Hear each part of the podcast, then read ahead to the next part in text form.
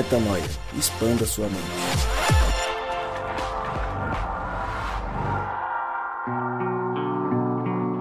Está no ar mais um podcast Metanoia e é com imensa alegria que eu dou as boas-vindas a você que chegou ao podcast Metanoia número 277. 277. Não estranhe, porque agora os podcasts tradicionais, estes que você ouve todas as terças-feiras, eles vão pular de dois em dois. Sim, senhoras e senhores, afinal de contas, no podcast 274 começou uma nova série do Metanoia, o Na Estrada, onde Rodrigo e Mari contam coisas a respeito da vida que eles têm levado na estrada, vivendo o reino, vivendo de forma missionária, vamos dizer assim.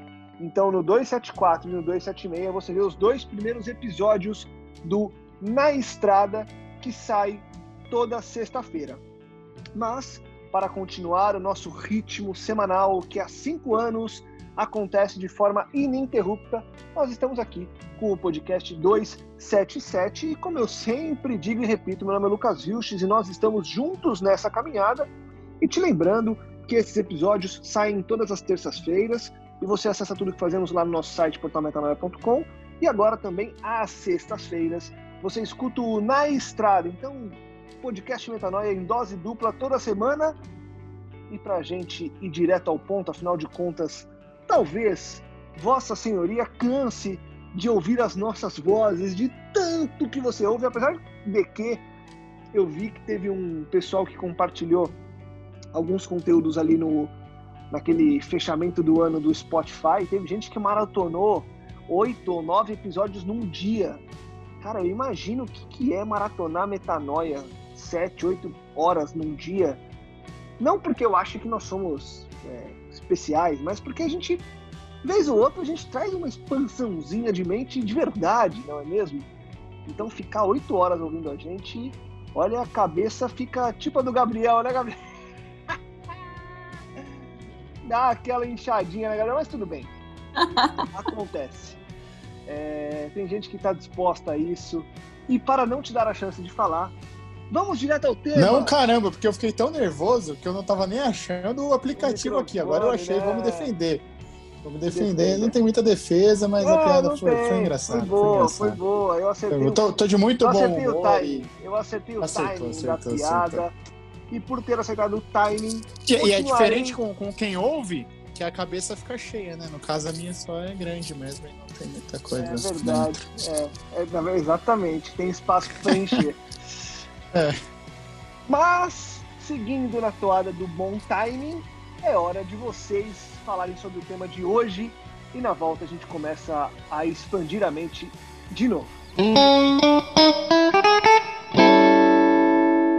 Fala galera, aqui é Rodrigo Maciel e é isso aí. Mesmo que não haja boi nos estábulos e nem ovelhas no curral, ainda assim eu exultarei no Senhor, o Deus da minha salvação.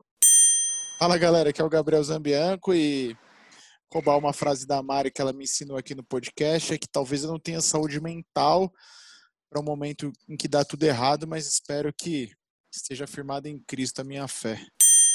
Oi, eu sou a Mari e a adoração é a melhor ação em meio à dor. A dor, ação.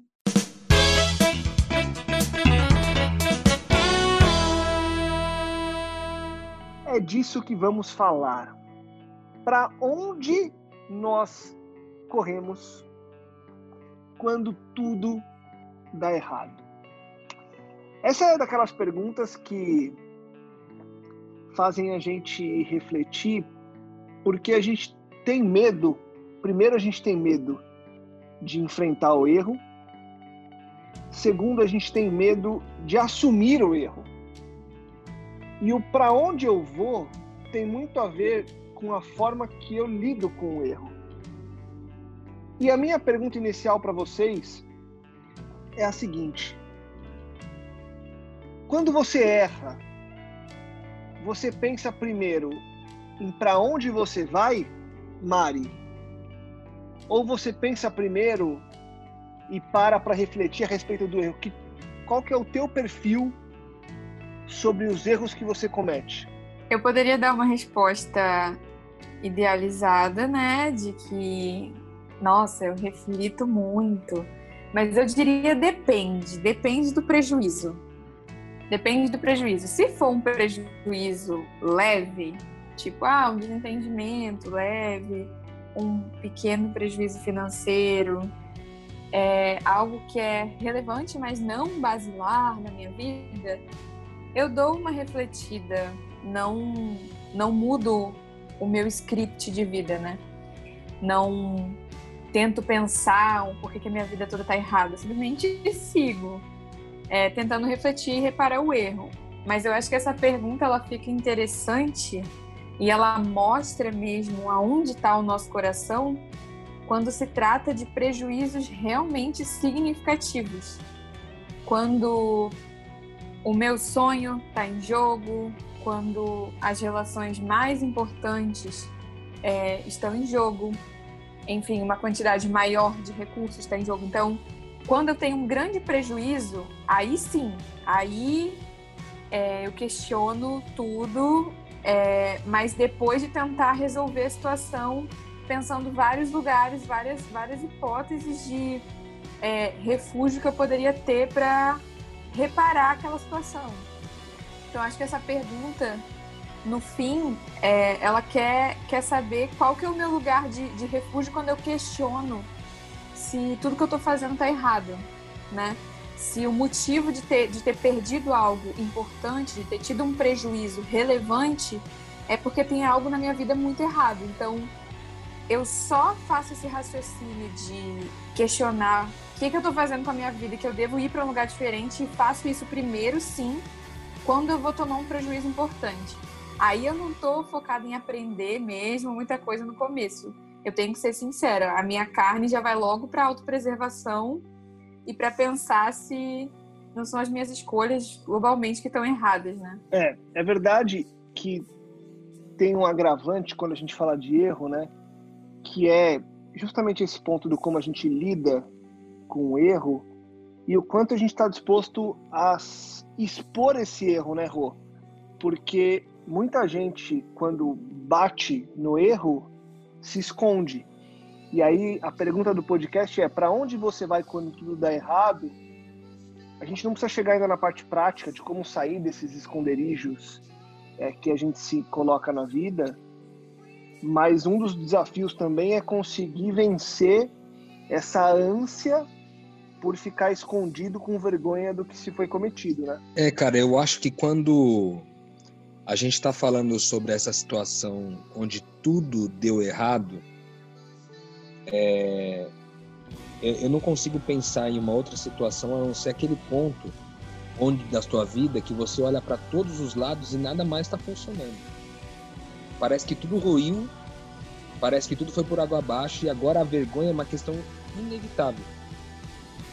A vergonha por tudo ter dado errado é inevitável, ela vai acontecer. Porque agora é o seguinte: se caiu a casa mesmo desse jeito, tudo, a palavra do que caiu a casa é caiu a casa de tudo, então a vergonha ela é inevitável. Então fazer qualquer esforço nessa direção seria fazer um esforço inútil, né? Porque inevitavelmente a vergonha vai aparecer. Eu posso tentar minimizar a vergonha, mas inevitavelmente ela vai acontecer, né? Porque a gente não vive sozinho nesse mundo. O total insucesso não é na vida de um monge que está lá no mosteiro vivendo em paz, tranquilo, sem se relacionar com ninguém. O problema é aqui no nosso meio, é a nossa volta. É, é, a gente não, a gente continua trabalhando, a gente continua voltando para casa, entendeu? Então assim, qual que é a vergonha que você vai ter que enfrentar? A vergonha dos seus filhos te olharem como alguém mal sucedido a vergonha da sua esposa que você vai pensar, cara, ela casou com um merda, entendeu? Desculpa a palavra aí. Mas aí você olha pro trabalho e fala, pronto, o chefe acha que eu sou eu sou inadequado, eu não tenho competência suficiente para esse trabalho. Ou o cliente ficou frustrado com a solução que você entregou, foi muito abaixo da expectativa dele. Então, é, tudo isso, ao final, é, vai gerar um, uma vergonha. Então, quando a gente fala quando tudo dá errado, é para onde você corre quando tudo dá errado, é para onde você corre quando já a vergonha é inevitável. A, a vergonha é inevitável. Então, é, eu, sei lá, eu, eu primeiro, sei lá, eu queria me, me, me arriscar aqui em fazer uma pergunta para nós, para talvez até tornar esse podcast ainda mais, esse episódio, ainda mais é, intimista, né? Com a gente falando da nossa própria vida, mas a pergunta é: você já chegou nesse ponto alguma vez na vida? Onde tudo deu errado e que não sobrou nada? Aí, é aí que eu, eu acho faço, que tá, eu faço essa tá pergunta. Eu, eu faço essa pergunta, deixando para vocês responderem na sequência, claro, tomando aí a liberdade do Lucas para fazer essa pergunta, mas é, já respondendo essa mesma pergunta, que é esse ponto onde a vergonha é inevitável, eu acho que eu já cheguei umas duas ou três vezes na minha vida nesse ponto aí. Umas duas ou três vezes, pelo menos. Que você chegou no ponto assim, cara, a vergonha será inevitável. Não tem como evitar a vergonha. Ela vai, ela, ela vai chegar. E agora? Como é que eu lido com isso? Então, é, já teve momentos da minha vida é, que eu encarei essa situação totalmente no braço, né? De falar assim, cara, é, dane-se isso aí, entendeu? Eu vou baixar a cabeça aqui e vou trabalhar. E aí eu, eu, eu respondendo a pergunta do episódio, que é onde que você vai quando tudo dá errado, uma das, das do que aconteceu comigo é, eu fui pro trabalho. Trabalhar insanamente. Insanamente. 12, 14 horas por dia, sete dias por semana, trabalhar muito, muito, muito, muito, muito, muito, até até não ter tempo, não ter tempo, chegar em casa tão cansado que você não consegue pensar na vergonha que você tem que enfrentar.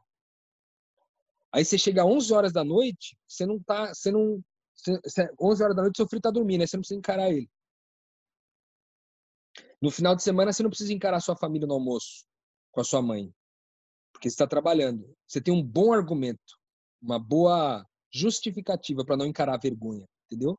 Foi muito interessante essa pergunta do episódio de hoje, porque no fundo, da, no fundo ela, ela também trata de quando, como que você lida quando a vergonha é inevitável, né? Esse é um ponto interessante. Então, acho que a primeira vez foi isso. Eu fui para cima do trabalho. A segunda, vez, a segunda vez eu fui para cima de vício. Tipo, no caso aqui, já comentamos aqui algumas vezes no podcast, no vício da pornografia, no meu caso. E na terceira vez eu acho que eu também devo ter ido para o mesmo lugar. Então, no fim, eu fui pro. Eu, uma, eu tentei escapar da vergonha. E as outras, eu tentei é, criar algum tipo de satisfação na vida, já que a vergonha foi inevitável. Minha satisfação fosse temporária e, e muito passageira. Eu acho que é isso. E aí eu repasso a pergunta para vocês aí. E aí, vocês já chegaram nesse ponto aí? De onde tudo deu errado? Onde a casa caiu mesmo? Você olha para todo lado e. Eu, eu, eu, gosto daquele texto do. A gente até já fez um podcast sobre esse texto aqui, do Abacuque 3, que ele fala lá, naquela, no texto, ele fala assim: é quando não, não tiver boi no curral, quando o fruto da oliveira mentir. É, e, e ele vai dando várias circunstâncias de um lugar onde tudo deu errado, absolutamente tudo. Eu gosto muito desse texto, eu acho que é um grande exemplo de quando tudo deu errado. É que nada que você consiga fazer, não nada, absolutamente nada que você consiga fazer para evitar a vergonha da desgraça que vai passar. Nada. E aí eu pergunto para vocês, e aí, vocês já viram isso aí? Ah, eu não sei se eu tenho saúde mental, não. Mas responde aí, Gabriel. Ah, eu também não sei se eu tenho saúde mental, mas espero de coração ter fé suficiente para chegar nesse ponto. Mas eu, até, até a situação que o Rodrigo falou, assim, de, pô, se enfiar no trabalho, para mim, na minha concepção, não é dar, dar tudo errado, né? Ainda tem algo para ser, ser, a ser feito, para se fazer, saca? Quando, quando vem a pergunta assim, pô, dá tudo errado, eu penso, cara, quando não tem, você não tem, não tem solução, não tem como desviar o olhar, não tem nada. Então, sei lá, relacionamento em casa acabou, os filhos não estão mais com você, foi demitido do emprego, tá com uma doença, pai e mãe, sabe, tipo, aquela desgraceira lascada, igual a gente vê em algumas situações da Bíblia, sei lá, tipo Jó, por exemplo. Eu acho que na minha cabeça vem isso quando dá tudo errado. É por isso que eu falo, é, espero que eu tenha a fé bem firmada em Cristo para conseguir, para que Ele me reerga na, na realidade, né? Porque respondendo aquela pergunta lá do comecinho, acho que é, a gente espera, né, Lucas, voltar a Cristo, né, retornar a Cristo, é, olhar a situação e voltar a Cristo. Mas eu não sei vocês, mas eu vejo na minha vida que eu vou construindo algum, algumas válvulas de escape, alguns apoios.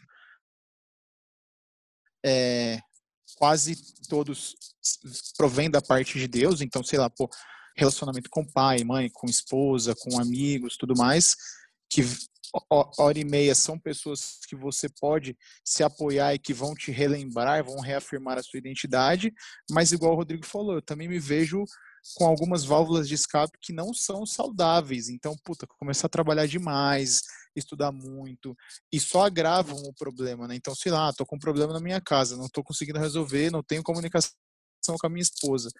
Me enfiar no trabalho vai só piorar a situação, né? É, então, assim, Lucas, eu acho que a Mari falou isso, e eu concordo demais com a fala inicial da Mari, sabe? São situações e situações, né? Eu acho que às vezes você tá, tá tão foi tão ruim o que aconteceu, você tá com tanta vergonha de si, de ter, sabe, negado a seu Cristo, negado os seus valores e tudo mais, que às vezes você esconde durante muito tempo, nega a si mesmo, nega de que aquilo tá acontecendo, enfim. Então é, é, é buscar a saúde mental e tentar voltar a Cristo mesmo, né? Graças a Deus, esperar que a casinha, a, o castelinho tenha sido feito em cima da rocha, não na areia. Porque senão, filhote, se foi na areia, eu não consigo nem imaginar um problema muito pesado sem ter um Cristo para para você ajoelhar e falar, cara, não sei o que fazer, resolve aí.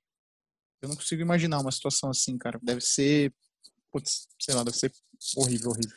Emendando no que o Gabi falou e que eu achei muito relevante, que é essa coisa de você correr para Cristo, né? E a gente sabe que no frigir dos ovos, o que a gente quer provocar aqui nesse podcast é que a gente relembre o tempo todo dessa necessidade de voltar para Cristo. E a gente sabe que a gente volta para Cristo de várias formas, né, Rô, Mari? Antes de, de passar para vocês de novo, vou responder a pergunta do Rodrigo. Eu ainda não tive, Rô, acho que uma situação em que eu me senti é, numa perda total aí, que eu dei um PT e não sabia para onde ir, fiquei sem rumo e putz, para onde eu vou. Mas sabe o que eu acho, sendo muito sincero, que o grande desafio está em a gente não dando PT, a gente ainda assim escolher voltar para esse local de, de refúgio. A gente, num geral, a gente pega o carro e a gente vai com ele até o limite. E aí, quando ele estoura todo, a gente leva ele para arrumar. E eu acho que o nosso local de refúgio, Cristo, as pessoas que Cristo manda para que sejam esse nosso local de refúgio, nossa família, nossos amigos, as pessoas que vivem o reino junto com a gente, a gente precisa buscar esse local de refúgio o tempo todo. Então a pergunta do podcast é: para onde você vai quando tudo dá errado? Legal. Para mim, a pergunta que é mais difícil de responder é: para quando você vai quando uma coisinha só dá errado? Porque na minha cabeça, eu começo a perceber que eu acho que por serem pequenos os erros e os problemas, eu julgo dar conta e aí, somatizando todos os pequenos erros e problemas, eu percebo que não dava para dar conta. Então, na minha reflexão, a minha conclusão é: a qualquer momento, do menor ao maior erro, recorra a Cristo e a aqueles que ele enviou para você. Não espere o PT acontecer. Não espere se dar perda total para você olhar e ficar desesperado, desamparado. Isso vai acontecer. Inevitavelmente, alguns PTs acontecem sem que a gente espere. Muita coisa vem de sopetão. E aí, obviamente, você tem que ter força para recorrer ao apoio que vem do céu e que vem das pessoas que, que podem te auxiliar nesse quesito. Mas eu acho que o grande desafio é a gente se apoiar para que na caminhada seja possível encontrar Cristo nesses pequenos erros, nos tirando desses pequenos buracos que vão surgindo. E aí também tem isso. A gente fala de voltar a Cristo e na prática, para mim, o voltar a Cristo é o se tornar vulnerável frente àqueles que eu amo, frente àqueles que eu sei que me amam, frente àqueles que vão dar o braço para mim, para que eu saia daquela situação de erro. Então, eu acho que o respondendo de forma meio subjetiva, mas deixando aí uma, uma um pensamento para vocês refletirem sobre. A gente falou no podcast passado que simplicidade era ser assertivo, no podcast 275. A gente falou sobre a música Simples Assim, e a gente, a certo ponto da conversa, a gente disse que simplicidade é ser assertivo. E eu queria é, me fazer valer dessa forma de construção para dizer que se simplicidade é ser assertivo, voltar para o local correto é ser vulnerável. Então, eu preciso escolher ser vulnerável para lidar melhor com os meus erros. E aí, Rodrigo, Mari, Gabi, aí está o grande desafio, né?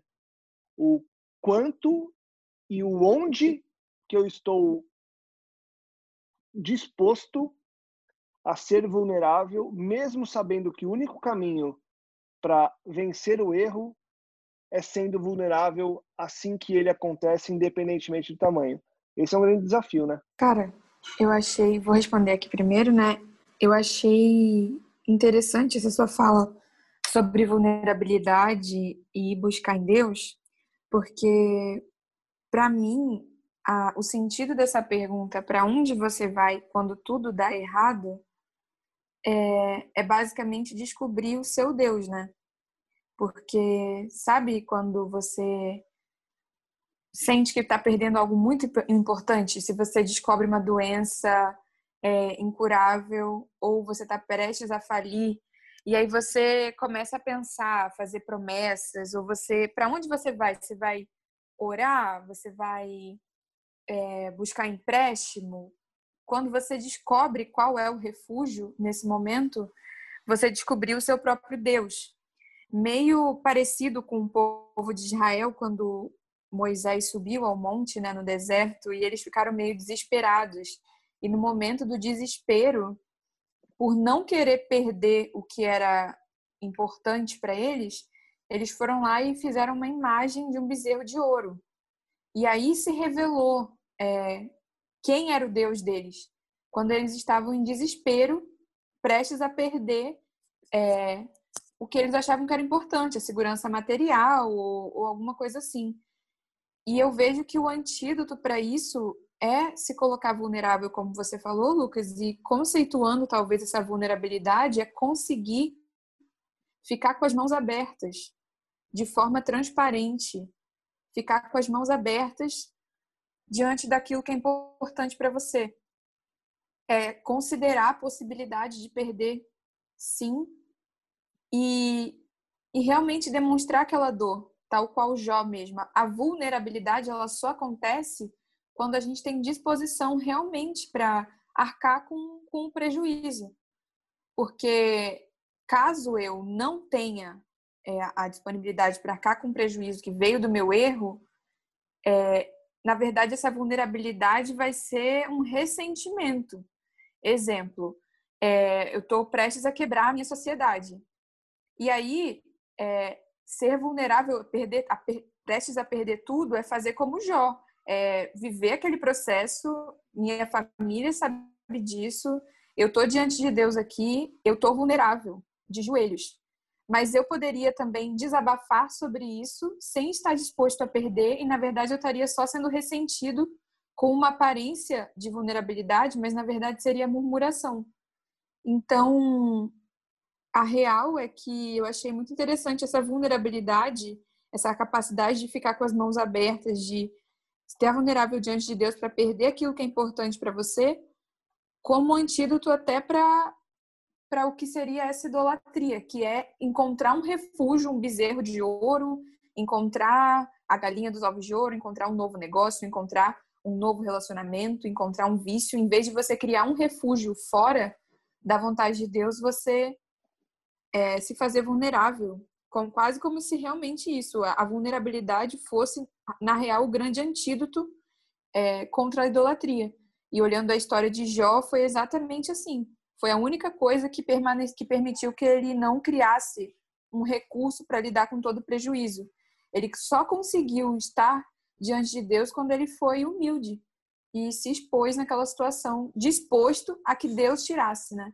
Cara, eu achei legal o que vocês trouxeram, achei muito louco o que você disse, Lucas, porque para mim fica claro que é, talvez numa situação extrema eu acabe recorrendo a Cristo, né? De imediato, porque talvez na minha cabeça seja o único que, que possa solucionar, né?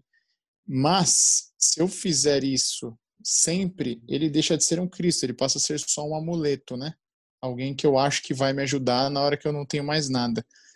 E talvez, é, igual você disse, a virada de, de, de chave seja você recorrer a Cristo de imediato sempre. Ainda que o segundo passo seja através dos enviados, igual você disse, né? É, porque, por exemplo, eu tava pensando aqui, cara, sei lá, tô na rua ali tomei uma multa. Qual que é o meu primeiro pensamento? Nossa, vou, não vou, vai atrapalhar meu orçamento, vai atrapalhar minha viagem, vai, né? São os pequenos deuses, as pequenas idolatrias que a gente vai criando ao longo do tempo e a gente não percebe, quando na realidade talvez um pensamento correto fosse, poxa, vacilo meu aqui, esse dinheiro poderia doar, sei lá, enfim, entendeu? É, eu acho que a gente tem que ter sim esse exercício de, de buscar a Deus de imediato para se vulnerabilizar a Ele e para criar esse relacionamento com Ele e também da forma como a Mari é, é, explicou aí, tornar-se vulnerável aos, aos que Deus envia também, né? A gente tem que se abrir para todo esse relacionamento com Deus e todas essas situações. Porque no final das contas, Deus não é um amuleto, não é só alguém que eu vou buscar quando nada mais me oferece qualquer tipo de solução. E na realidade ele quer sim esse relacionamento com a gente, né? De, de, de ser o refúgio, sempre, de imediato. Ele e principalmente através dos enviados dele, né, cara? Achei muito legal o que você disse. Eu achei muito importante, Zambianco, lembrar isso aí. Sabe por quê? Porque eu fiquei chocadíssima quando eu me dei conta é, de que a, o bezerro de ouro que o povo construiu, o salvador da pátria que eles inventaram na hora de, da, da aflição para não se dobrar diante de Deus, eles chamavam de Yahvé. Eles realmente não estavam criando um Deus diferente. Eles estavam dando o nome de Yahvé à imagem do que eles desejavam que Deus fosse. E, e fazendo exatamente isso que o Zambianco falou, que é invocar a Deus chamando de Deus quem ele não é, os meus próprios desejos. Então, essa pira de entender que o bezerro de ouro não era um Deus diferente, mas era o próprio Deus na cabeça deles, alerta como a gente cria, né? Imagens de, um Deus que tem que me dar o que eu quero quando tudo dá errado. E aí, quando simplesmente é um paradoxo, mas parece que para onde você vai quando tudo dá errado, a única resposta cristã para isso é você fica onde você tá de joelhos, né?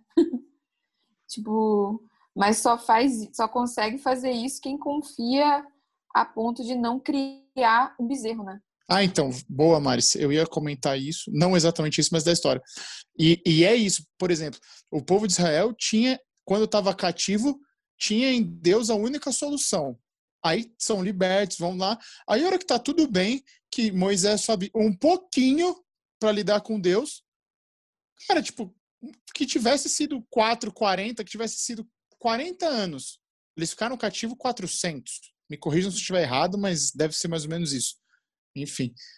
E, ou seja, eles tinham relação com Deus para algo extremo, mas para uma situação simples, no primeiro momento, ah, foram lá, fizeram bezerrão, ou seja, eles não, eles não, não se colocavam vulneráveis, eles não se colocavam num relacionamento diário, verdadeiro com Deus, né?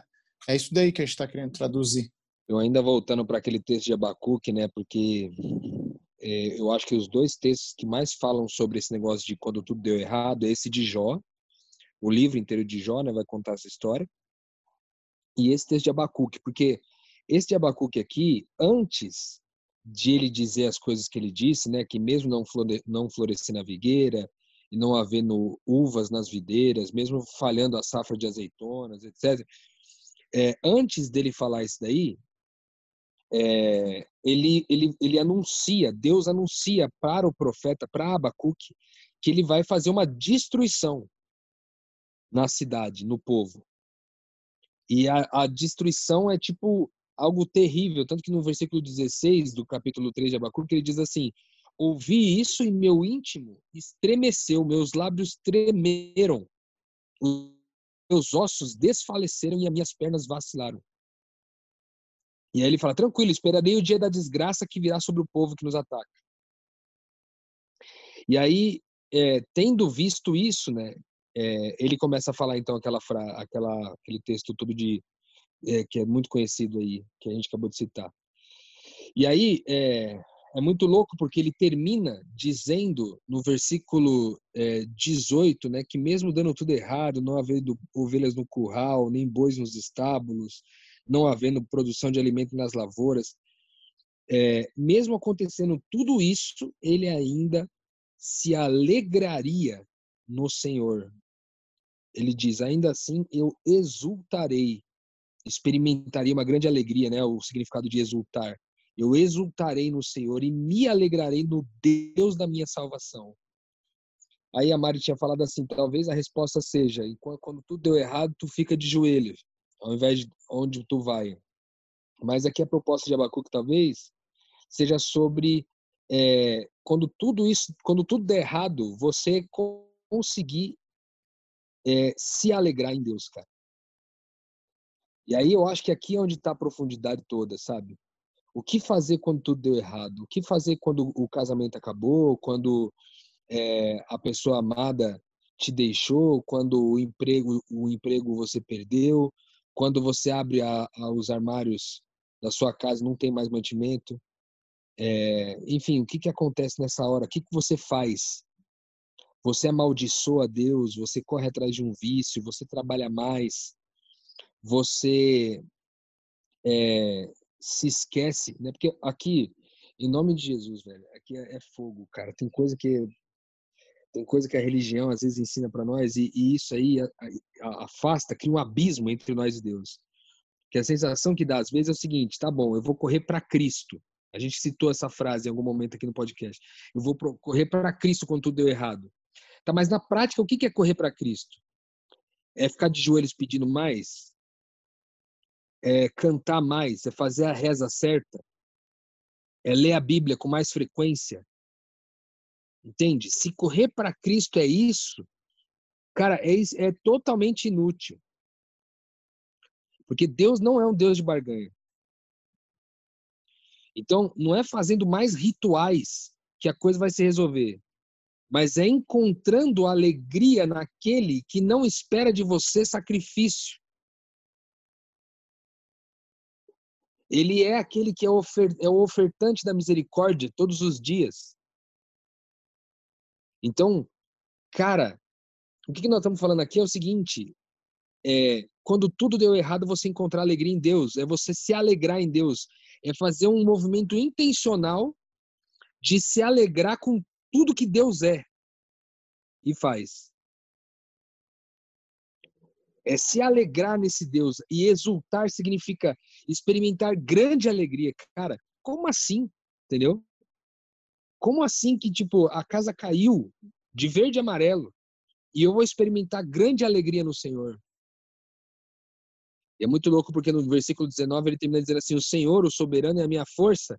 Ele faz os meus pés como os do servo, faz-me andar em lugares altos. Meu Deus do céu, é isso, é disso que nós estamos falando. Quando a gente busca então a alegria, quando tudo deu errado, a gente se alegra no Senhor, é como se a gente desse um recado para o inferno de que nada daquilo foi suficiente para você deixar de adorar quem você adora. Você deixar de deixar no trono aquele que sempre deveria ter estado lá. Então, eu acho que de forma muito prática, velho, de forma muito prática mesmo assim, ó, é começar. Tem uma, tem uma música que fala assim: em tempos de guerra, nunca pare de lutar, profetize sem parar. Tipo, cara, não para de lutar, profetize sem parar. é se alegrar o tempo inteiro falando bem de Deus, véio, falando bem de, do que Deus está fazendo. Porque é o seguinte, quando tudo dá errado e você sabe que alguém poderia ter evitado o problema e não evitou, normalmente você vai depositar sobre essa pessoa toda a sua raiva, sua angústia e sua mágoa, entendeu? Então, tipo assim, pô, Deus podia ter evitado que meu casamento acabasse. Deus podia ter evitado que meu, eu perdesse meu emprego. Deus podia ter evitado que minha empresa não desse errado, falisse. Por que, que ele não evitou? E aí eu jogo o quê? Raiva. Recentemente a gente teve um pouco de acesso com isso, com um, um, um cara que o pai, uma carreira assim fenomenal na área da medicina, aí o pai faleceu. Aí o pai faleceu, o cara perdeu a esperança em Deus, perdeu a esperança na vida porque perdeu a esperança com Deus, velho. Ele falou, pô, Deus podia ter evitado que meu pai morresse, mas não evitou. Então você aplica toda a sua raiva. Então quando ele diz assim, você se alegrar naquele que supostamente poderia ter evitado que tudo aquilo aconteceu, ou melhor, que tudo aquilo acontecesse, para pra pensar no que nós estamos falando aqui, galera. Tipo assim, ó, você se alegrar naquele que poderia ter evitado que toda aquela merda acontecesse, cara. É loucura o reino de Deus, velho. O reino de Deus é loucura. Que ele tá falando. E é quando a gente encontra essa alegria aí que ele que o Senhor é a nossa força. Faz como os nossos pés serem como do servo e andar em lugares altos. Eu consigo andar em lugares altos se eu me alegrar no Senhor, mesmo que toda a casa tenha caído. Aquele que poderia ter evitado, não evitou, e ainda assim eu encontrar alegria nele, e não só uma alegria qualquer, uma grande alegria. Como é que é isso aí, galera? Parece que a gente está falando um negócio utópico, mas eu acho que essa fé que o Rodrigo falou, ela é muito mais fácil de encontrar nas pessoas simples. Parece utópico até você ir para um sertão, ir para uma área mais simples e conhecer quantas mães de família quando tudo deu errado, o marido deixou, as crianças estão lá, só tem comida para o dia. E essas mulheres, elas estão lá de pé, em oração, ou de joelhos, intercedendo pela família. E elas encontram alegria, muito mais alegria do que, às vezes, a gente aqui com tudo dando aparentemente certo, né? E eu queria também aproveitar, já, embora a gente já esteja no final, eu acho que esse é um podcast que é uma oportunidade de alinhar uma expectativa, que é uma coisa que eu e o Rô, a gente costuma conversar bastante, vira e mexe, a gente fala aqui, mas é que, sendo cristãos, né, parando para pensar, a gente deveria prestar atenção nos momentos em que, entre aspas, as coisas dão certo. Porque dar errado, né, era para ser o, o normal na vida do cristão. Se a gente parar para pensar, né, essa reflexão que se faz que Jesus nasceu no, no, no, pior contexto possível, quando havia um rei louco querendo matar todos os meninos, recenseamento, ela nasceu num curral, todo o ministério dele foi, gastou a maior parte do ministério dele com 12 pescadores, ou quase sempre pescadores, que não tinham muita noção da vida e não creram nele, que se espalharam quando ele morreu até no momento de maior glória do ministério dele, que seria a entrada dele em Jerusalém, que talvez fosse um momento de maior alegria, ele naquele jumentinho, ele estava chorando porque a cidade não receberia é, a mensagem dele como ele queria. Então, a gente precisa entender esse paradigma de que de esperar que as coisas deem certo, porque nós somos a referência quando nos olhos do mundo é, tudo dá errado. Então, é para a gente encarar com normal, mais normalidade o fato da gente ser, enfim, esse sinal e entender e não questionar quando as coisas dão errado, mas ficar de olho aberto quando tudo está muito, muito fácil, porque não é a vida que, que o nosso mestre propôs, né? Então, pode dizer. Ô, não, eu ia só citar aqui, cara, até eu sei que a gente acaba até estendendo um pouco, mas é porque não posso deixar de falar sobre isso, porque foi um caso muito muito punk que aconteceu essa semana. Eu não sei quantos de vocês acompanharam lá no Razões para Acreditar, é, contou a história de uma mulher chamada Patti, é, acho que é Patti Pontes, se eu não me engano. Essa mulher, ela teve, ela queria, tinha, tinha uma filha, aí ele, a, o marido que, e ela queriam ter mais um filho, eles fizeram inseminação, e aí deu quadrigêmeos. Só que os quatro nasceram com paralisia cerebral. O que aconteceu? Parece que o marido largou ela depois. O marido não deu conta da, da treta toda. E ela segurou a bronca. E as crianças já devem estar ali, sei lá, com seus três ou quatro anos, eu não sei agora. E, e aí essa, eu comecei a seguir essa pessoa e até mandei umas mensagens para ela assim de afirmação de identidade tá, ao longo da semana. E, e aí ela, ela respondeu tudo. E aí eu fiquei pensando que depois, logo em seguida, ela postou uns stories colocando, citando o nome de pessoas, das pessoas que ajudam ela a lidar com a vida, velho. Porque ela é uma mulher que vive com um, dois salários mínimos é, e só, mais nada, velho. Só vive com dois salários mínimos e mais nada para sustentar quatro crianças com paralisia cerebral. E aí você vê a alegria dessa mulher, velho. Enquanto ela fala sobre as crianças, sobre a vida. E aí ela começando a citar todos os profissionais que ajudam ela em todas as áreas da vida. Cara, sem brincadeira nenhuma, ela deu umas, deu umas cinco ou seis listas em cinco ou seis histórias diferentes. Devia ter no total ali umas 30 ou 40 pessoas que, que começaram a dar suporte em todas as áreas da vida dela. Só que tudo começou com essa mulher numa, num posicionamento de alegria mesmo em meio ao fato de que agora ela tem quatro filhos e os quatro com paralisia cerebral. Imagina o que, que é isso, velho. Imagina o tamanho, o, o gigantismo espiritual de uma mulher que encara, que não foge, que não se acovarda diante de uma situação como essa. E aí Deus honra ela, como diz o texto aqui, que faz os pés como os do servo e faz andar em lugares altos.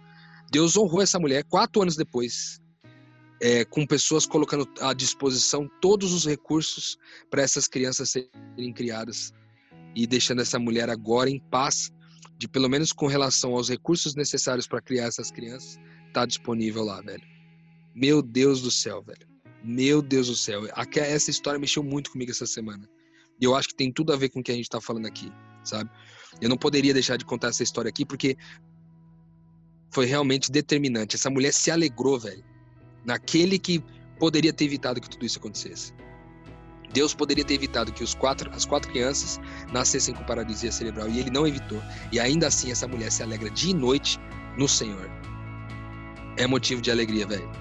É motivo de alegria e de inspiração para nós é, a lidar com os menores problemas da vida, assim como o Lucas citou, mas também com os maiores aí. Espetáculo. Tudo que vocês trouxeram com esse exemplo final com certeza nos mostra que a gente tem um lugar para ir quando tudo dá errado e quando as coisas vão dando errado, a gente precisa se lembrar que Cristo e as pessoas estão ali com alegria para que a gente exulte e celebre a despeito de qualquer coisa que aconteça em nossa vida. Que bom, que mensagem de esperança para tempos tão difíceis e tempos que cada um vai saber é, o que está passando e que, independentemente da situação, sabemos que temos essa esperança de celebrar e se alegrar em Cristo e nas pessoas que Cristo coloca em nossa vida. Obrigado, Mari, obrigado, Rô, obrigado, Gabi. A gente segue aqui, semana após semana, evoluindo, aprendendo, expandindo a mente e, claro, entendendo como lidar com essas situações tão complexas que nos desafiam em nossas rotinas. Aprenda a errar, aprenda a fracassar e aprenda a celebrar quando isso tudo acontecer. Afinal de contas, estamos aqui para nos suportarmos uns aos outros. Semana que vem a gente volta com muito mais metanoia. Compartilhe, divulgue, ajude que mais pessoas possam expandir a mente. Obrigado mais uma vez. Metanoia, expanda a sua mente.